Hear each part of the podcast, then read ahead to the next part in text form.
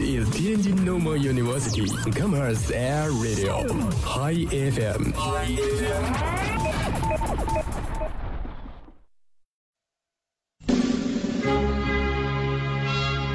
等一下，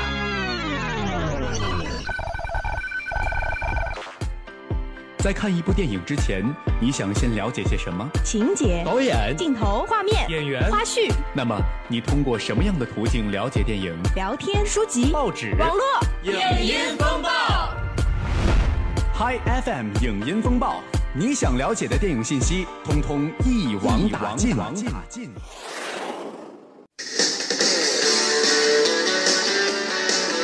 由导演叶伟信、动作导演袁和平及监制黄百鸣联手打造的功夫电影《叶问三》曝光一组美国版人物海报。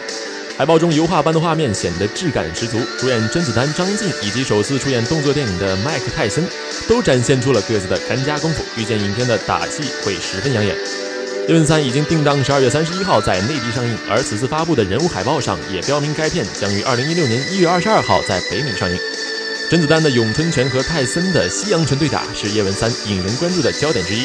除了麦克泰森之外，张晋也将与甄子丹上演精彩对决。获威尼斯电影节评审团大奖的定格动画《失常》近日发布最新海报，看由查理·考夫曼和杜克·强森共同执导，是今年奥斯卡最佳动画长片奖项的有力竞争者。《失常》讲述的是一个面临家庭与工作双重危机的中年男人的生活。Michael Stone Michael Stone 呢是鸡汤书籍《我该如何帮你去帮助他人》的作者。他来到辛辛那提出差，要在大会上发表励志演说。前一晚上呢，他在酒店里遇到一个自卑的女孩 Lisa，并与她共度了一个迷乱的夜晚。在完成演讲任务之后，回到家中，一切似乎又回到了从前。昨日，《熊出没》大电影系列第三部《熊出没之熊心归来》曝光制作特辑。从一幅手绘画、一个动作形象开始，以科技感十足的方式揭秘了《熊出没之熊心归来》的每一个镜头是怎样炼成的。二十多万个元素，自主开发的绑定技术，粒子量达到上亿，角色毛发量多达上百万根，最长渲染时间达到四十八个小时。这些比肩国际的技术，表明《熊出没》大电影系列要一步一个脚印，成为中国动漫中坚力量的决心。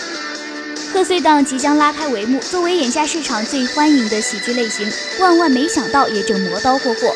十二月八号，奇幻喜剧《万万没想到》在京举行首映发布会，导演教授易小星、监制黄建新与主演杨子姗、白客、马天宇等人集体亮相。片尾曲《大王叫我来巡山》演唱者贾乃亮、甜心父女，词曲作者赵英俊也到场助阵。《万万没想到》将于十二月十八号全国公映。近日，香港警匪巨制《寒战二》杀青，在最后一场重头戏送战友当中，数百名身着制服的香港警察在苏格兰风笛手的带领下，神情肃穆地缓步前行。数十辆警用摩托、警车及冲锋车缓缓跟随，路边同样是身着制服的警员维持着街头秩序。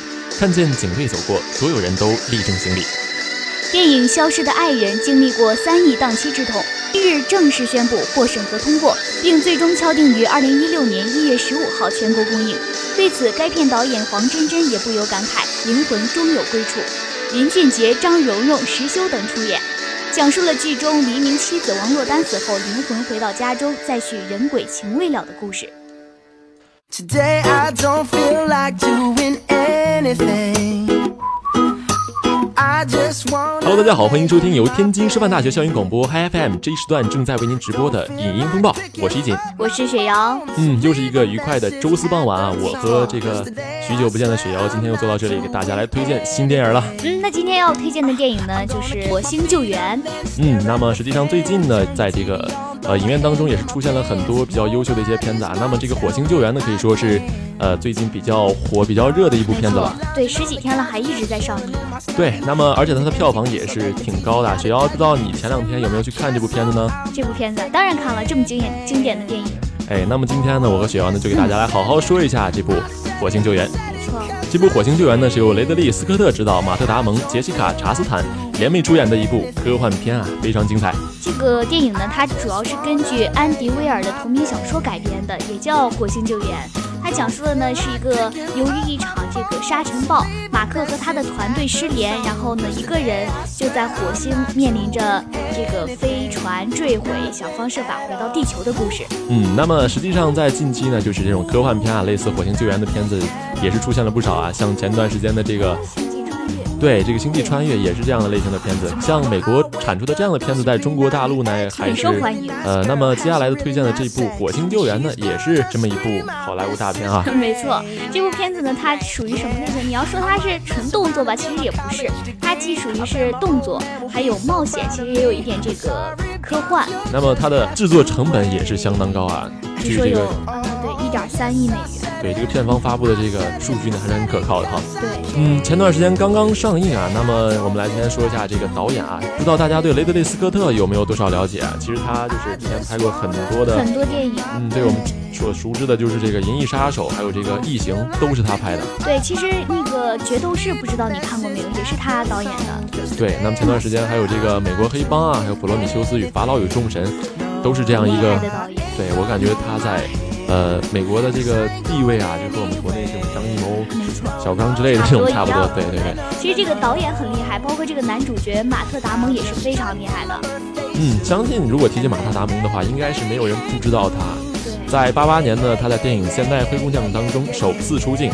在九八年的他凭借电影《心灵捕手》获得奥斯卡最佳男主角和金球奖的最佳男主角的提名。对他其实很厉害，不光是演员，也是一个编剧，还是制片人。在零二年呢，他上映的这个《谍影重重》的这个系列也是收获了颇多的好评。他这个两三部曲呢，在二零零七年也是全部完结。那么本次他带着这个《火星救援》强势回归，相信大家也应该会有很多的期待吧。这部电影呢，它主要讲述的是人类呢实现了首次在火星上登陆。美国宇航员，也就是这个马特·达蒙市的这个马克·沃特尼，他和其他五位宇航员呢就遭遇到了这个巨型的风暴，然后呢到外太空的这个旅行只能提前结束了。嗯嗯。然后他又被误认为是没有办法生还了，就被留在了这个火星。在清醒之后的沃特尼呢，发现自己远离了地球家园。食物只够一个月的供应，幸好呢，他天性呢比较幽默和乐观，而且呢，他本身还是一个植物学家，所以呢，他决定依靠自己的力量生存下去。等到下次火星任务的到来，他就可以如愿的得救了。但是这一等呢，就要需要四年，所以说他就很精心的计算他如何利用他在这个他现在所仅有的这些资源来存活下来。所以说呢，他就开始种植土豆。那么在地球上面呢？呃，大家呢都已经开始哀悼马克，对对，但是呢，一位眼尖的 NASA 技术员呢，在监看时就注意到这个，哎，火星表面呢有运动的迹象，就怀疑可能是马克还活着。然后双方重新取得这个联系之后呢，火星救援任务就开始启动了。嗯，这个剧情比较精彩啊，也不是我们平时所所讲那种比较俗的一类剧情。看完之后呢，我最大的一个感触就是，它其中也是包含了很多的人文关怀，不止说它特效比较好。他最后结尾升华的声的也是让我头脑受到了很大的震撼冲击。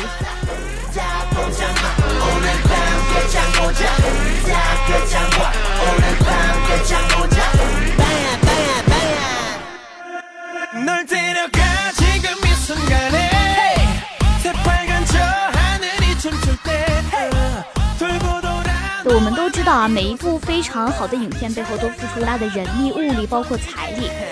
这个火星救援同样也是，就说啊，这个剧组一共制作了十五件宇航服，但是只供影片中的六位宇航员。其实制作这个东西成本还真挺高的，就是像我们之前所说的，它一点三亿美元的这个投资究竟花去哪里了呢？很大一部分呢，除了给道具之外，还有这个演员的片酬，最大一部分其实还是给了这个场地拍摄的一个需要。没错，而且马特·达蒙也是像我们之前介绍的很多男演男演员一样，都是很用心的。他为了成为一个非常合格的宇航员角色，他每天都要经过一系列的体能训练，包括力量练习呀、跑步，包括跳绳这些。对，那么像拍摄这样一个大巨制的一个影片呢，它剧组也是搭建了大约二十多个场景。其实这个数量相对起其他影片来说并不算多啊，但是它这些布景呢都非常的精湛，相信大家在片子当中呢就能看得出来。那么雪瑶不知道你在看这个片子的时候有没有关注到啊？就是它选景选的这个地方非常美。他一开始呢，这个导演呢是本来打算在澳大利亚拍摄的，但是由于当地政府不太同意啊，所以就没有实现这个计划。后来就选择了在匈牙利拍摄，因为这个地方呢拥有当地世界上最高最大的这个摄影棚之一。嗯，我说怎么看着就是非常的美，然后这个。工艺精湛，这部电影呢，它以两条线索齐头并进的方式，一直在推动着这个整个剧情故事的发展。这个一个一个线索呢，就是马克沃特尼，他需要一个人在火星上想一个办法，利用所有可能为自己创造这个生存下去的资源。第二个呢，就是 NSA 这个技术员需要聚集整个地球的天才们，为营救马克争分夺秒。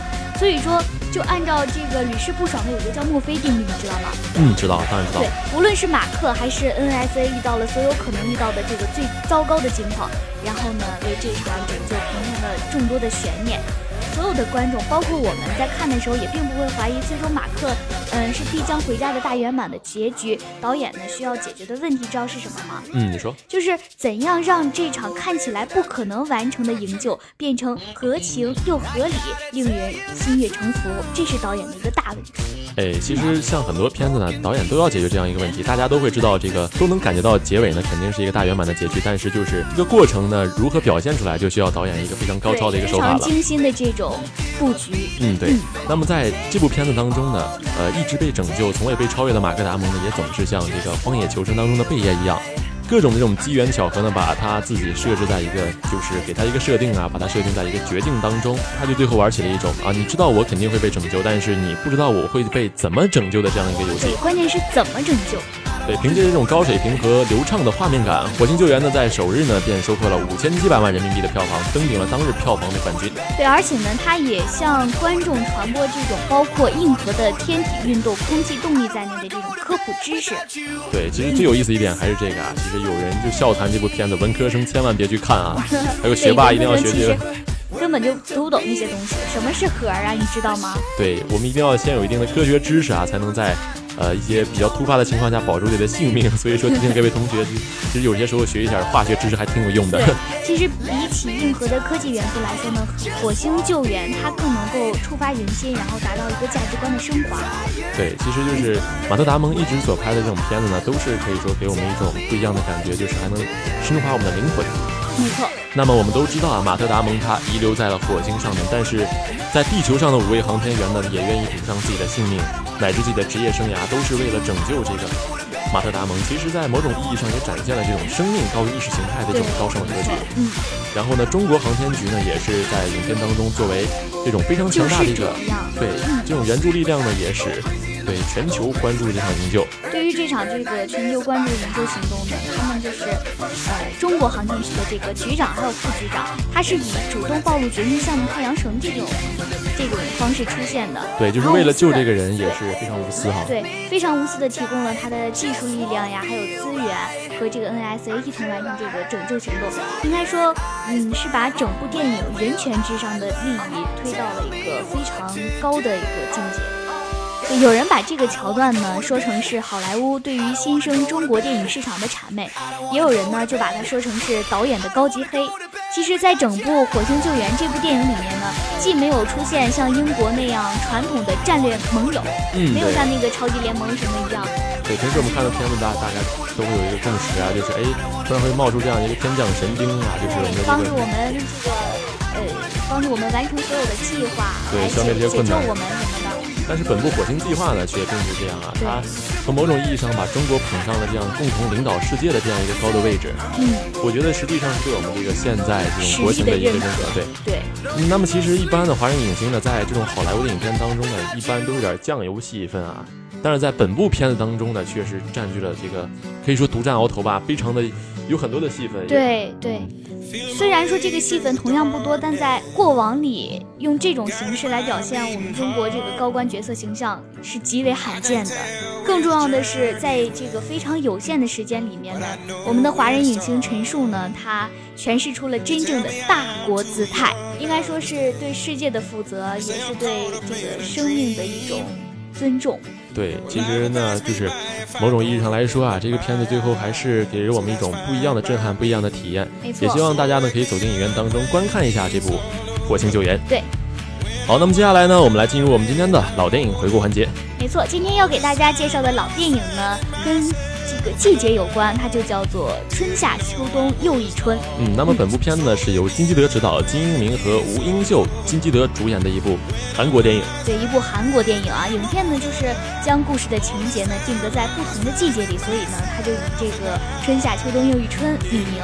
嗯，相信各位同学应该就是稍微喜欢看电影的同学应该都会知道这部影片，它在韩国的影史上也是占有非常重要的一个地位。地位像这个导演金基德呢，也是韩国一个颇受争议的这样一位导演。那么金基德的作品呢，就有这样的一个特点啊，一就是他非常喜欢这种暴力美学，平时他的影片当中呢，就会充斥着这种极端的性和暴力，嗯反映这种人性和民族的这种深刻的悲剧。嗯第二个呢，则是隐喻的形式，它一般呢不会避讳，就是说，呃，政治上的一些敏感话题和呃对这种社会现实的探讨。所以说，我们又称为他是一个具具有一个非常高的这样人性的一位导演，思想比较独特的一位导演拍出的这一部《春夏秋冬又一春》呢，呃，可以说并不是一部特别老的电影啊，它是在二零零三年上映的，但是直到现在呢很经，典它依然经典。对，这部电影呢，它主要讲的故事呢，按季节分成了五个部分：春天、夏天、秋天、冬天，还有一个呢，就是又是一年春天。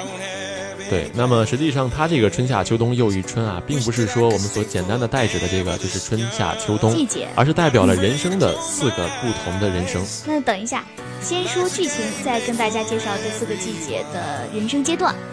他的春天呢，主要讲的是老僧与童僧生活在一个孤寺中。老僧呢出去采买，童僧顽皮的就把石头呢绑到了小鱼还有小蛇的这种小动物的身上，倒头就睡在一边。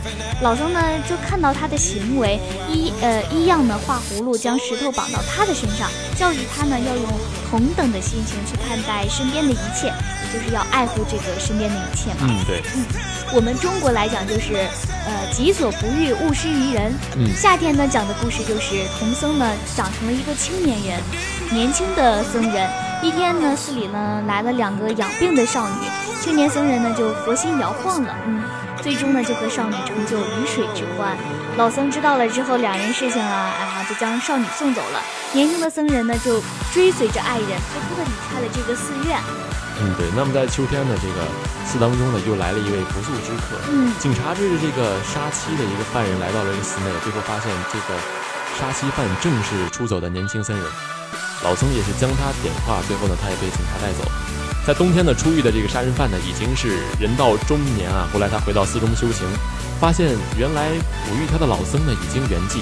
最后呢，他又发现，在他的这个寺院的门口，又是发现了一个弃婴啊。最后，中年僧人也是收养了这个弃婴。最后发现，春夏秋冬又一春呢，就是给我们带来这种含义，就是人生的这样一个反复的一个轮回。嗯，对，从一个虐待小动物被老僧惩罚的小和尚，到禁不住诱惑的少年，然后成长到一个因嫉妒而犯下谋杀大罪的成年僧侣，最终呢，就是走到人生尽头的垂垂老僧，想一圆深居简出的生活，但是呢又不能如愿。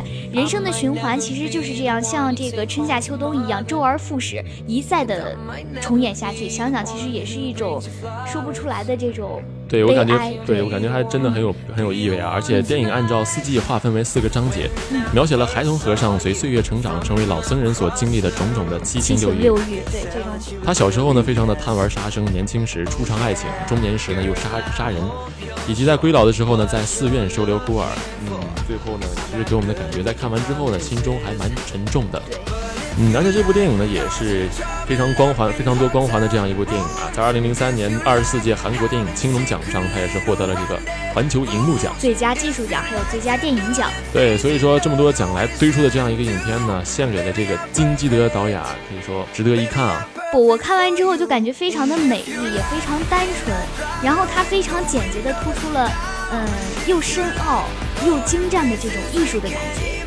有很多人呢把它形形容成一个是像宝石一样的作品，因为我看到有这个网友评论说啊，这个影片呢非常丰富的描写了寂静、暴力、圣爱、俗爱、智慧、无差别等主题，几近完美。对，它是以这样一个寓言的形式，描写了一名僧侣的成长的一个过程。过程，大量的画面呢，向我们展示了这位导演的美学的这种表现力。对非常简约的一个手法，但是呢又非常的精致和美丽。对，除了尽收韩国的四季那种亮景之外呢，这种五大段落互相特别联系但又独立的短片一样的这种片子啊，结构完整。最难得的是，这个影片的大部分段落呢都是没有对白的，但是呢，让却让观众不感觉沉闷，实在是很难得。对，没错，这我觉得这是一个关于和尚的人生岁月。嗯，对。那么这部春夏秋冬又一春的基调呢，整体是比较灰暗的，就是也是金基德对佛的一种肯定，比较人类罪恶净化灵魂的唯一途径呢，便是来自于佛的救赎。所以说这部片子当中还是蕴含了这样一个禅宗的观念在里边，超凡脱俗，慈悲善意。对，在主人公中年逃逸的最后一段当中呢，这个是最得以体现的。杀妻后的主人公呢，特别的焦躁啊，他心神不安，并且带有这种暴力倾向。最后，他的师傅给予了他这种雕刻般若心经的这种治疗疗法，最后呢，把他由魔鬼变成了这样一个圣徒。晚年后的主人公呢，再度返回寺院呢，一心一心行善，普度众生，走上了真正意义上的信奉之路，在佛的指引下进行不谙世事，刻苦修行，是其灵魂上的一种觉悟，也是对其所做错事的这样一个忏悔。在片尾呢，弃婴后的这个呃孩童的母亲呢，也是滑入了冰窟窿。对对对，我觉得这是神佛对恶人的一个惩罚。嗯，也是显示出了佛的公正和明察秋毫，也体现出了儒家善恶有报的思想。没错，这是一个非常能够净化人心灵、给人非常多的感慨的一个影片。当然，也可以结合我们这个儒家思想啊等等一切去看一下这个东西。我觉得对整个人生的这个修行呀、历练来说都是非常有用的。嗯，如果说你最近的这个心情的，感觉到比较浮躁不安呢，那么你可以去观看一下这部《春夏秋冬又一春》。没错，今天我和雪瑶给大家推荐的影片呢，就是这部《火星救援》，还有这部《春夏秋冬又一春》。